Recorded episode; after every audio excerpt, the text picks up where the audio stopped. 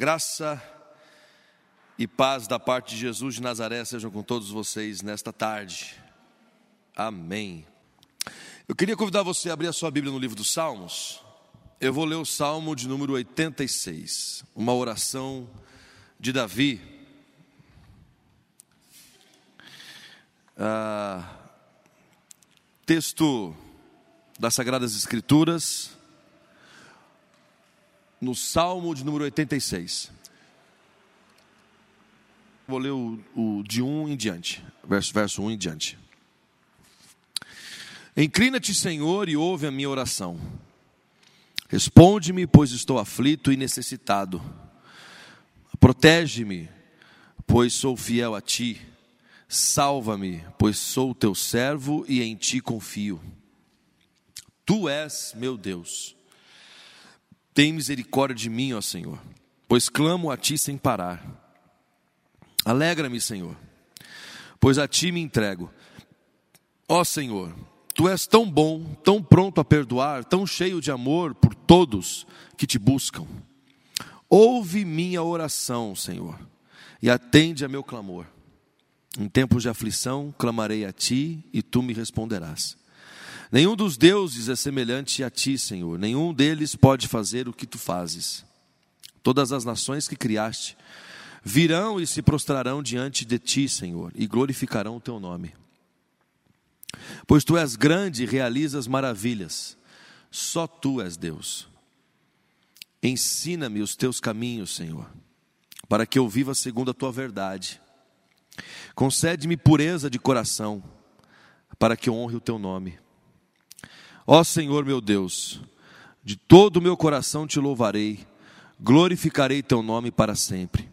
Pois grande é o teu amor por mim, tu me livraste das profundezas da morte. Ó Deus, os arrogantes se levantam contra mim, pessoas violentas tentam me matar, não se importam comigo, não se importam contigo. Mas tu, Senhor, És Deus de compaixão e misericórdia, lento para se irar e cheio de amor e fidelidade. Olha para cá e tem compaixão de mim. Dá a tua força a teu servo. Sim, salva teu humilde servo. Mostra-me um sinal do teu favor. Então serão envergonhados os que me odeiam, pois tu, Senhor, me ajudas e me consolas. Pai, obrigado mais uma vez por essa tarde. Pedimos a iluminação e o entendimento vindos do Espírito Santo. Em nome de Jesus. Amém. Amém. Gente, uh, nesses dias que nós temos vivido, ah, dias, dias de angústia, dias de incertezas, né? E não só o, o, o, o tempo dos dias que temos vivido, mas nós temos momentos na nossa vida, momentos de incertezas e momentos de angústia. Ah, eu entendo essa realidade de duas formas. Existe a realidade macro, a realidade maior, em que outros fatores para que essa angústia seja real são ah, fundamentais para que as coisas aconteçam. E existe os fatores, existe a realidade micro, que é a vida de cada um. Ah, então vamos supor aqui um exemplo para vocês entenderem o que estou querendo dizer. Ah, existe a situação de um sujeito que, além de perder os seus pais, além de perder a sua mãe ou perder o seu pai numa situação, ele não tem emprego. Entende o que eu estou querendo dizer? Uma situação micro e uma situação macro. Que é uma situação ah, que gera angústia, que gera insegurança, que gera aflição, gera necessidades. E em dias como esses, que muitos de nós talvez estejamos passando por isso, ah, eu, por exemplo, tenho vivido dias de profunda angústia. Ah, quando me deparo com essa oração de Davi, é interessante que, assim, em alguns salmos que Davi escreve, Davi ele coloca antes do salmo algum contexto, né? Ele coloca, por exemplo, o Salmo 51 tem um contexto. Ele escreve aquele salmo porque foi um salmo que foi gerado, foi escrito, foi inspirado logo depois daquele embate que o profeta Natan teve com ele em relação ao adultério dele com Batseba e ao assassinato de Urias. Tem outros salmos, por exemplo, que ele escreve que é para instrumentos de cordas. Ele dá algumas especificações. Aqui não. Aqui ele só está dizendo assim: oração de Davi. Sabe por quê? Porque eu, eu, eu entendo que. Eu entendo, e, e, isso aqui não é a, a, a, digamos, a SBB, ou qualquer outra editora das Bíblias que coloca. Isso aqui está escrito lá mesmo, no texto original, uma oração de Davi. E por que, que é uma oração de Davi? Porque a oração de Davi pode ser a minha e a sua. Ela pode ser cantada, ela pode ser musicada, ela pode ser. E ela não tem uma situação específica, ela é uma oração que pode ser declamada, proclamada, feita em qualquer momento da nossa vida. A oração de Davi é a minha oração. A oração de Davi é a sua oração. A oração em tempos de aflição é essa oração que clama a Deus. E aqui nos primeiros versículos do Salmo, os primeiros três versículos do Salmo, eu, eu vejo Davi fazendo clamores a Deus, e clamores muito específicos, e clamores muito pontuais. Me parece que Davi está aqui ah, traçando um caminho de como que ele gostaria que Deus chegasse até ele. Ele diz assim: Inclina-te, Senhor, ouve a minha oração, responde-me, protege-me, salva-me ele cria um caminho aqui. Ele, ele traça uma lógica na oração dele. E, e é uma lógica muito bem construída. Ele pede para Deus interferir na sua vida. E interferir, não que, não que Davi esteja determinando como que Deus deve agir, não é isso que ele está dizendo. Davi não está determinando a Deus como ele deve agir. Mas Davi entende como é o caminho. Obrigado, né? É, Davi entende como é o caminho que Deus mesmo vai fazer em relação a ele. E ele reconhece nesses primeiros versículos, ele reconhece essa atuação de Deus, que vem, em primeiro lugar, através de uma inclinação. Deus se inclina para nos ouvir. E ele vai responder porque ele está aflito e necessitado. Protege-me, pois sou. E é interessante porque ele vai fazendo essas, essas, esses pedidos, esses encaminhamentos, e ele vai dando as razões por que, ele está pedindo isso daí. Ouve a minha oração e me responde. Por quê? Porque eu estou aflito e necessitado. Não tem hora que a gente, assim, por mais que a gente escute as pessoas, por mais que a gente escute os conselhos das pessoas, tem hora que a gente precisa ouvir o conselho de Deus. Não que Deus não use as pessoas, as situações, outras outros meios para nos falar. Ele usa. Mas é aquela coisa da gente entender assim, Deus, é, é o Senhor que está falando. Assim, me, res, me responde nesse sentido, é o Senhor que está dizendo. Provérbios vai dizer que na multidão de conselhos há sabedoria. Quer dizer, nessa, nesse, nesse amontoado de conselhos, onde é que está a tua voz? Porque esse aí, é, na multidão de conselhos, a sabedoria. O que o, o, o, o Salomão está dizendo não é no muito falar, é no muito conselho, é nos conselhos. É na, é, é na, é na, não tem a ver com quem está falando, é com quem está ouvindo. Então eu preciso tomar uma decisão. Eu preciso ouvir os conselhos, é na multidão dos conselhos que é a sabedoria, é onde eu vou poder discernir nessa multidão de conselhos a unicidade da voz de Deus dizendo alguma coisa. E, gente, para quem já teve essa experiência, é, a voz de Deus fica clara nessa multidão de conselhos. Fica clara. E na maioria das vezes são pessoas que nem se conversaram, são pessoas que nem.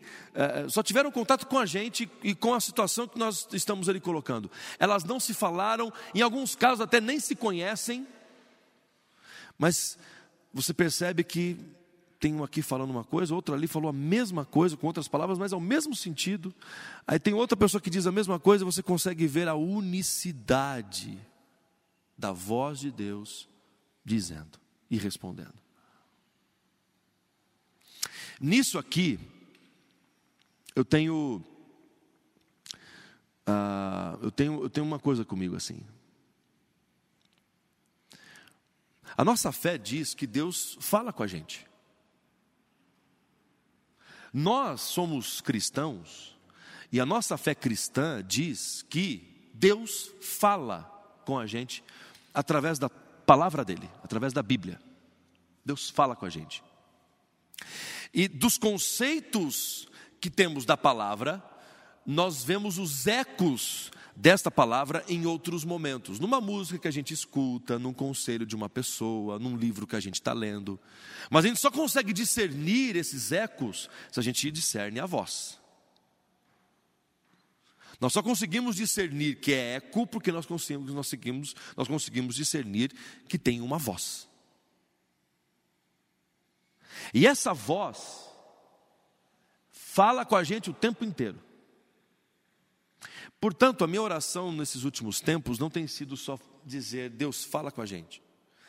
Mas a minha oração tem sido a minha oração também tem sido, Senhor, que os meus ouvidos estejam abertos para ouvir o que o Senhor está dizendo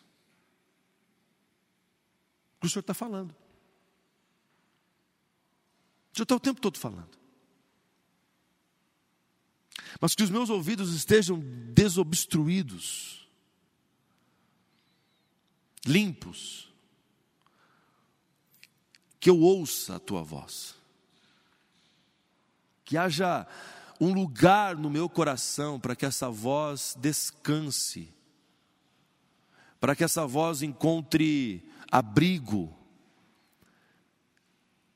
e frutifique em mim, e, e ressoe em mim, e cause uma ressonância em mim, a tal ponto que ações naturais são feitas por conta dessa ressonância da voz que está dentro de mim, ecoando e dizendo o que eu precisava ouvir. As nossas ações precisam ser ecos da voz de Deus. E geralmente, nós podemos ser usados por Deus para sermos resposta de orações de irmãos. Porque essa palavra que vem e acomoda, e, e, e, e tem guarida, tem, tem canto para ficar, tem cama para deitar, tem, tem solo para frutificar, para crescer. Essa palavra ela vai impulsionando a gente a ações. Não sei se você já teve essa, essa experiência assim, de você fazer algo, de você simplesmente fazer e ser e, e viver dessa forma, que quando as pessoas param para te perguntar o porquê, você não sabe responder o porquê. Assim, eu, é isso, eu, eu, eu sou assim. Mas eu tenho uma resposta para isso. A resposta é que em algum momento da sua vida você ouviu a voz de Deus. E você não lembra quem foi que falou, você não lembra mais quem foi que pregou, você não sabe mais o que foi pregado naquele dia. Mas teve uma palavra que entrou aqui dentro e ficou, e frutificou, e floresceu, a tal ponto que você não consegue ser outra coisa a não ser aquilo que frutificou ali, entendeu? A palavra encontrou raiz. E você não consegue ser outra coisa a não ser aquilo, porque aquilo está enraizado dentro de você.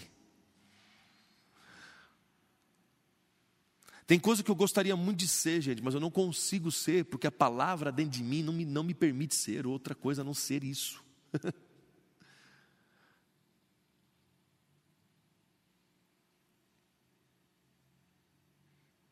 Tem gente que vira e mexe e fala para mim, pastor, eu gostaria muito de ser coração mais duro. Mas eu não consigo ser, pastor. Por que será que eu não consigo ser? Porque, porque a palavra entrou tão forte no teu coração, minha irmã e meu irmão, que frutificou em você um amor, uma humanidade, um senso do próximo, enraizou de uma tal maneira que o ódio não encontra mais lugar. Às vezes tem ali um espaçozinho para mágoa, que é natural, é natural. Natural. Mas a mágoa não encontra mais raiz, porque a raiz está ocupada pelo amor. Pastor, eu gostaria de ser mais duro, eu gostaria de ser mais dura, eu gostaria de ser mais mais isso, mais aquilo, mas eu não consigo ser. Amém por isso. Saiba que a explicação é essa. Tem misericórdia de mim, Senhor, pois clamo a Ti sem parar. E agora vem aqui uma série de pedidos de Davi em relação à aflição que ele está que ele tá, que ele tá vivendo, que pode ser a sua, pode ser, pode ser minha. Essa, essa, essa aflição é tão grande que ele clama a Deus sem parar. É um, é um estado, é um estado de clamor constante. É um estado de oração constante. E aí você entende a fala do Paulo quando ele fala orar sem cessar. Porque não é só um mandamento, é um estado de espírito o orar sem cessar. Não é um mandamento apenas, é um, não é uma ordem, é um estado de espírito. É aquela coisa de você estar tá andando na rua e o seu pensamento está dirigido a Deus e dizendo: Deus tem misericórdia de mim.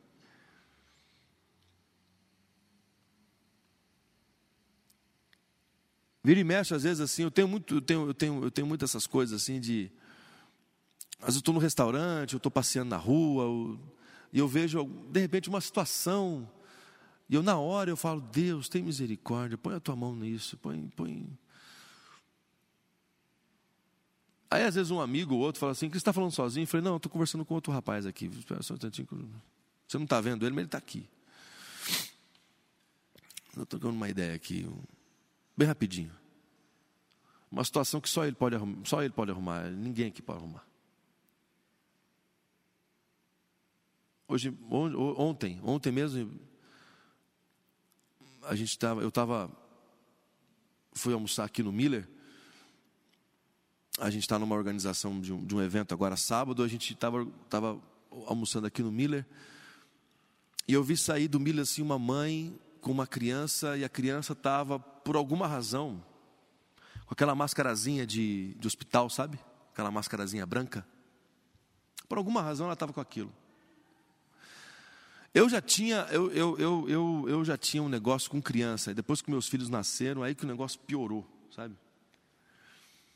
Eu olhei aquilo e a reunião acontecendo, eu olhando aquilo, e eu. Na hora eu falei, pai, eu não sei o que está acontecendo ali.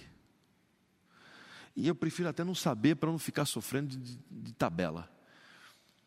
Mas põe a tua mão ali. Alcança alguma coisa que o médico não está alcançando, que eu jamais vou alcançar, que a mãe não tem como alcançar, que o pai não tem como alcançar, que o dinheiro não tem como alcançar, alcança um negócio que só o Senhor alcança. Tem misericórdia. E da misericórdia o salmista pede para Deus alegrá-lo. Alegra-me, Senhor, pois a ti me entrego. O que me leva a entender que o salmista quer que essa alegria não venha de circunstâncias passageiras. Por isso que ele diz: Alegra-me, pois a ti me entrego, que a minha alegria seja uma alegria eterna, assim como o Senhor é eterno. Que a minha alegria não esteja fixada em coisas que são passageiras e quantos de nós não ficamos alegres, ou depositamos a nossa alegria em coisas que são passageiras, no consumo, numa viagem, enfim, em, em pequenas experiências homeopáticas de satisfação. Eu, por exemplo, eu fico muito feliz quando eu ganho um livro. Fica a dica. Entendeu? Assim, quando, é, tem que deixar o hashtag. Então, assim,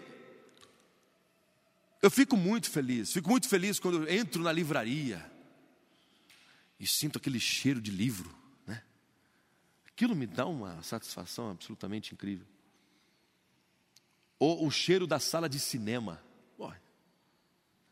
aquela, aquele cheiro de pipoca misturado com, com pinho-sol, Sabe aquele porque né, aquela coisa né, de eucalipto, aquela coisa aquela mistura, aquela, aquela mistura que assim é muito, para mim é muito satisfatória, aquela, aquele cheiro. Esse, esse, esse, esse cheiro é muito, para mim, é muito satisfatório. E aí você. Só que se a gente bota a nossa confiança nessas coisas, é legal. Não estou dizendo que é legal, não, gente. Estou falando que é muito bom. É legal.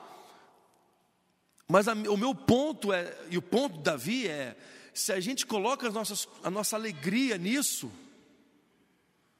o filme tem duas horas e meia, três horas no máximo, acabou. Você precisa voltar para o seu carro que está cheirando a mamadeira. Ou em alguns casos até em fraldas cheias de algumas outras situações. O livro, depois que você lê, acabou. Acabou, virou a última página, fechou, acabou. Vai para a estante. Em alguns casos, no meu caso, por exemplo, vai, vai para a mão de outros. Ou por empréstimo, ou por doação compulsória, que, é que, você, que você empresta e o cara não devolve mais. Aí você fala, ah, beleza, essa é a doação que eu chamo de doação compulsória. O cara emprestou, mas falou, ah, foi, mas é, foi. Não foi. Foi, isso já me aconteceu várias vezes. Então, essa situação toda, essa alegria e esse contentamento em Deus é um, para mim, é um exercício de disciplina espiritual, não tem outra explicação. É a coisa de você, assim, a grosso modo, usando essas ilustrações, apenas para a gente entender, a questão da disciplina espiritual é a pessoa que quer emagrecer e ela disciplinadamente assume certos comportamentos e ações para que esse emagrecimento aconteça. É uma pessoa que quer praticar esportes, não no meu caso, né, porque eu arrebentei aqui a situação. Aprender a praticar primeiro, né? Mas é tentando. Mas assim, mas que quer ter um condicionamento e que segue uma rotina disciplinada. Por isso que oração não é só quando você tem vontade, quando tem necessidade, é uma disciplina. O contentamento é, não, é uma coisa que cai do céu, ah, agora eu estou contente, agora eu estou me sentindo satisfeito. Não, é, é, é um exercício diário de você olhar para a estante que seja de livros, que é o meu caso, ou filmes, ou algum artigo nerd, seja camiseta, ou action figure, qualquer outra coisa que é a minha realidade porque é um hobby que eu gosto, e você olhar para aquilo e dizer assim: eu não preciso.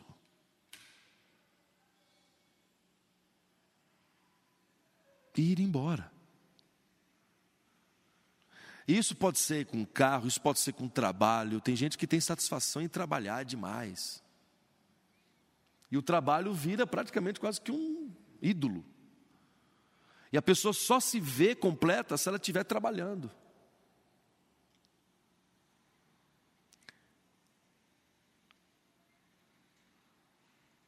Que você se sinta, você que tem isso talvez, que você também se sinta completo no teu dia de folga, no teu descanso, nas tuas férias. O cara está de férias e está com o celular ligado o tempo todo lá, e está lá, pô, precisa resolver isso aqui. Não, até, pastor, eu até gosto. não, você não gosta. A tua satisfação está nisso. Por isso que o contentamento, eu, eu, eu digo isso, já disse isso aqui para os jovens várias vezes, que o contentamento, e já disse também na igreja algumas vezes, o contentamento ele é uma disciplina espiritual. É uma coisa de você olhar e dizer assim, para aquilo que você acha que você precisa, que você precisa ter, e você olhar para aquilo e falar assim: não preciso. Não preciso. Para que isso não seja o, o ídolo da minha alegria. Para que eu não me entregue, como eu, o, o, o, salmista fala, alegra-me, Senhor, por a ti me entrego, como se eu me entregasse a, essas, a esses artigos. E agora vem uma série de afirmações de Davi, ah, de presente e de futuro. Porque, na verdade, o, o, na língua hebraica, você não tem o presente. Você tem o passado e você tem o futuro. O presente você não tem. Então, por isso que algumas traduções da Bíblia são traduções adaptadas para o português, porque são tradução, porque só tem o passado e tem o, o, o, o futuro. O futuro pode ser uma afirmação minha, eu faço, como um voto de uma ação linear, pode ser também uma afirmação de ação, tem sentido futuro, mas pontilínea, eu vou fazer isso aqui, depois eu faço isso aqui, depois eu faço isso aqui, depois eu faço. Eu vou fazer a mesma, a mesma coisa, só que em momentos diferentes. Aqui Davi está fazendo essa, essa, esse, esse, esse exercício de passado e futuro. Do verso 5 em diante, ele vai dizer: Senhor, tu és tão bom, tão pronto a perdoar, tão cheio de amor por todos que te buscam. Ouve minha oração, Senhor, atende o meu clamor. Em tempos de aflição, Olha só, ele fala de algo presente, e a, que tem na, na, noção de passado, mas. E agora ele vai falar algo de, de futuro. Em tempos. Ah, desculpa. Nem, é, em tempos de aflição, clamarei a ti e tu me responderás. Nenhum dos deuses é semelhante a ti, Senhor. Nenhum deles pode fazer o que tu fazes. E agora uma afirmação escatológica que também está presente. Salmos também tem essa conotação é, de profecia e de escatologia, salmos messiânicos, textos messiânicos. Todas as nações se criaste virão e se prostrarão diante do Senhor e glorificarão o teu nome. Todo joelho se dobrará e toda língua confessará que Jesus Cristo é o Senhor. Pois tu és grande e realizas maravilhas, só tu és Deus. E agora nessa, nessa última parte, do 11 ao 13, Davi pede a Deus um coração ensinável. Porque sabe de uma coisa, gente? Para a gente sair da nossa aflição, para a gente sair do nosso momento de tristeza, não é assim, ó. Ainda mais nos nossos dias de, de fast food e tudo mais.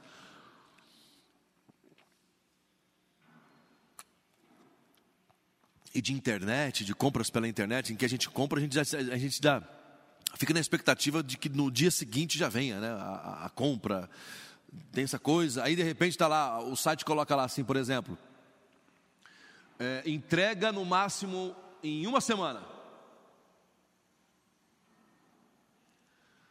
Aí você fica, não, beleza, uma semana. Aí você faz as contas, aí não dá uma semana. Aí passa uma semana, aí você fica naquela. Aí você já liga, já fica ansioso, fica... e tem que se preocupar mesmo. Mas já fica, a gente já fica bravo, já fica preocupado. Mas já paguei, né? Aí tem os correios, e como é que é esse negócio? E dá.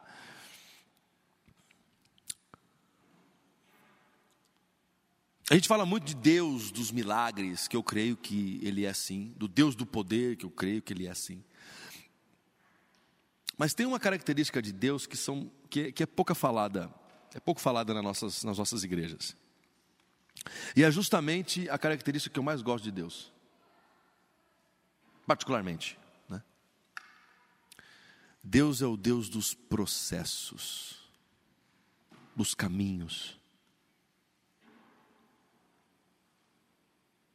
Deus ele não está lidando com robôs,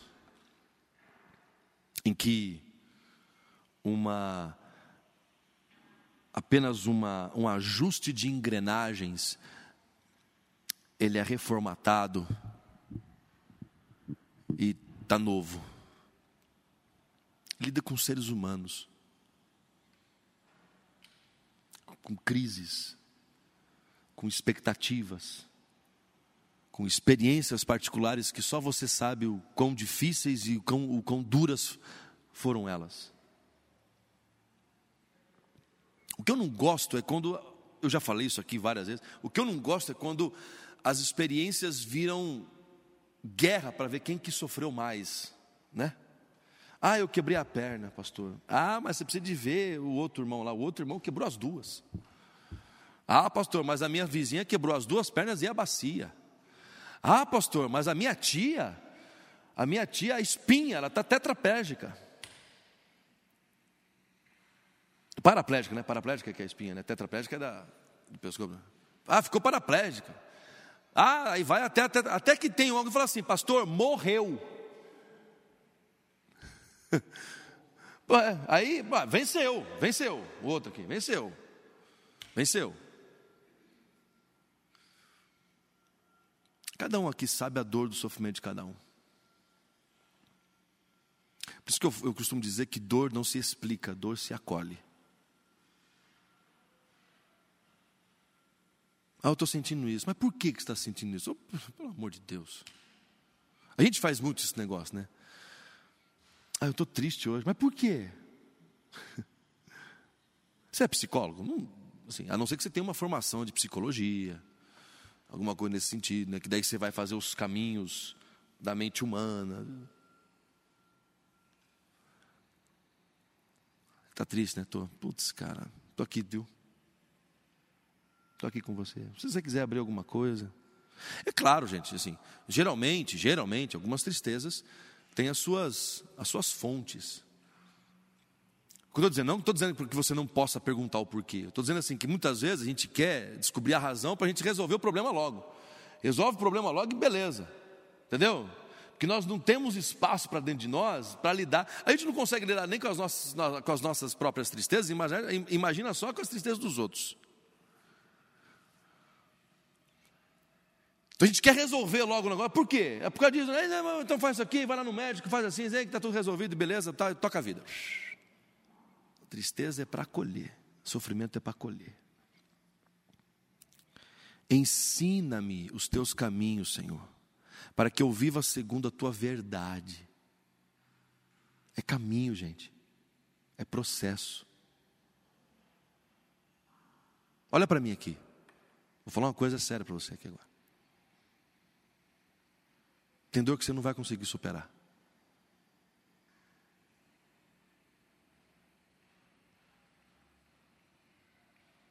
Eu sou o pastor mais desmotivacional que existe, talvez, na face de Curitiba. Assim.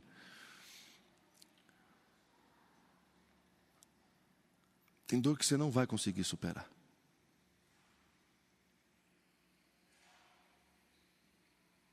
Mas sabe por que, que você está aqui hoje?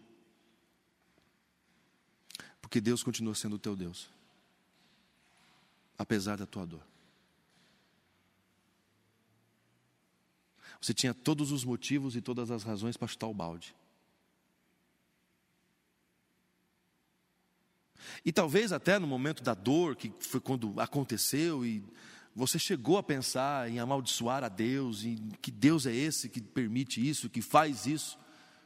E Deus acolheu aquilo como um pai acolhe o choro de uma criança, que de repente está no colo do pai, bate no pai. Ou quando o marido, isso acontece muito com os meninos hoje lá. Às vezes eles, eles estão lá e aquela coisa toda, aí bate o dedinho, aquela coisa toda, eu pego no colo, pá, e bate em mim assim. E eu, beleza. Está nervoso. Está revoltado com o que aconteceu. Está aqui. Ou a esposa que percebe que o marido chegou em casa do trabalho, estressado, ela, ela viu que o cara está estressado. E acolhe aquilo. Não fica buzinando na orelha. Acolhe. Ou o esposo que percebe que a esposa também está estressada e acolhe o estresse da esposa, não a irritando, não a levando a mais estresse. Deus continua sendo nosso Deus, apesar da dor que insiste em doer. Por isso que eu falo que eu gosto do Deus dos processos. É o Deus que continua sendo Deus, mesmo a coisa não se resolvendo. Eu gosto de ouvir testemunho de gente que vem aqui na frente e fala assim: então, gente, eu ainda estou com câncer, viu? E quero dizer para os irmãos que Deus continua sendo meu Deus, apesar de eu ainda estar com câncer. é claro que a gente gosta da história do cara vir aqui e dizer o seguinte: pô, foi curado. É sim, pelo amor de Deus. Que aconteça isso de monte e de pancada. Mas por que será que histórias como essa que eu acabei de dizer e de ilustrar não, não tem espaço para as nossas comunidades? De gente que vem aqui para testemunhar que ele ainda está afligido e que ele ainda está com dor mas ele quer trazer uma mensagem para a igreja dizendo o seguinte: olha, gente, eu ainda estou com isso, mas Deus continua sendo bom. Deus me sustenta na minha dor. Deus realiza pequenos atos de milagres e pequenos mimos que eu só consigo, que eu, que eu, que eu olho, eu, eu guardo aquilo como Maria guardava as coisas dentro do coração dela. Ela olha aquilo e ela guardava dentro do coração, dizendo: Isso aqui é um mimo de Deus para mim. É Deus deixando um mimozinho ali, eu vou guardar isso para mim. Ensina-me os teus caminhos, para que eu viva segundo a tua verdade. Interessante que ele não fala para que eu viva segundo a tua vontade, mas ele fala segundo a tua verdade, porque esses mimos são verdade. É a verdade de Deus. Concede-me pureza de coração para que eu honre o teu nome. De todo o meu coração te louvarei, glorificarei o teu nome para sempre, pois grande é o teu amor por mim. Tu me livraste das profundezas da morte. Reconhecimento do amor de Deus. E para encerrar, ele pede livramento. Os arrogantes se levantam contra mim.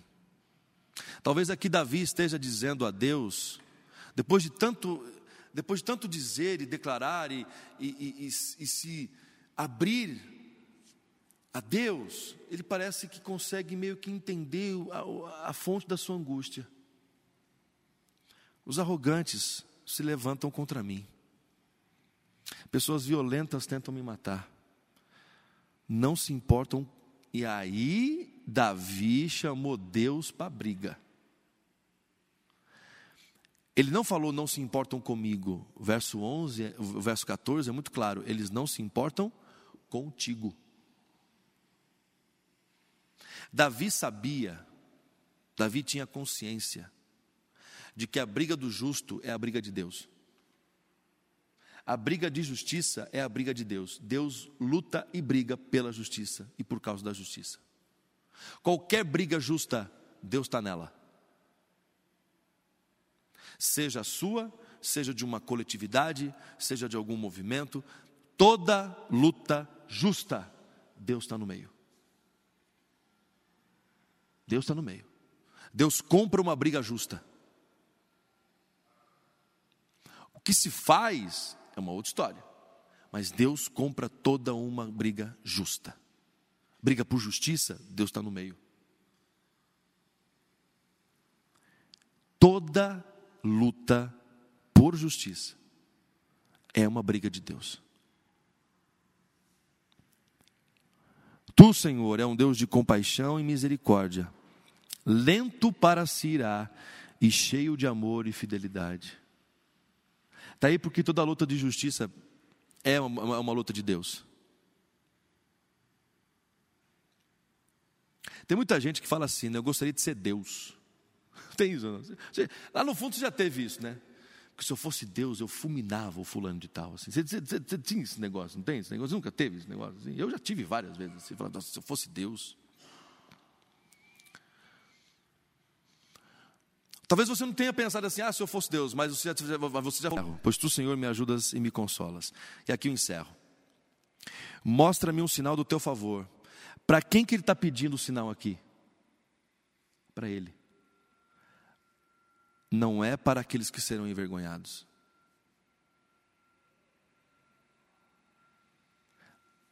Tem uma cena do Senhor dos Anéis, e aqui, para quem assistiu, para quem não assistiu, que Deus tenha misericórdia da sua vida.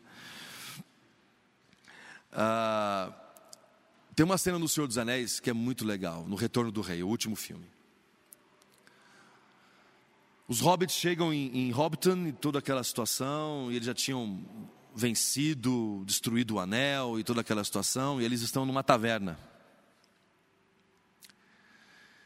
E está todo mundo admirado, porque uma abóbora nasceu muito grande. E ali tem quatro hobbits que salvaram o mundo. o Frodo, o Pippin, o Merry e o Sam. Está ali os quatro salvaram o mundo, enfrentaram o Senhor das trevas e venceram. E está todo mundo feliz porque nasceu uma grande abóbora.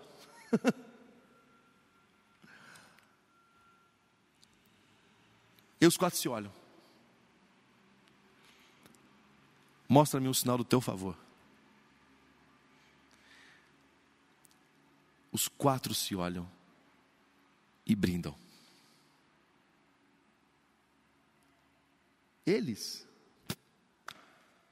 Ah, estou feliz por causa de uma abóbora.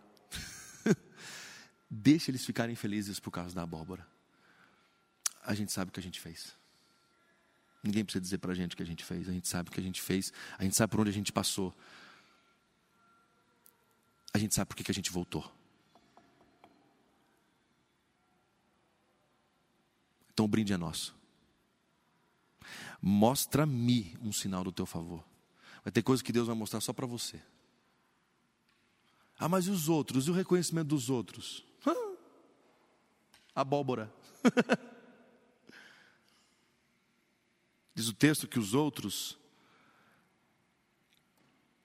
serão envergonhados. Os que, os que me odeiam, ele diz aqui, né? Que serão, então serão envergonhados os que me odeiam. Pois tu, Senhor, me ajudas e me consolas. O Davi ele não faz aqui uma, um discurso meritocrático, ele faz um discurso de reconhecimento de que o mérito, de que o favor não veio dele. O Senhor me ajudou, o Senhor me consolou, o Senhor mostrou para mim um sinal do teu favor.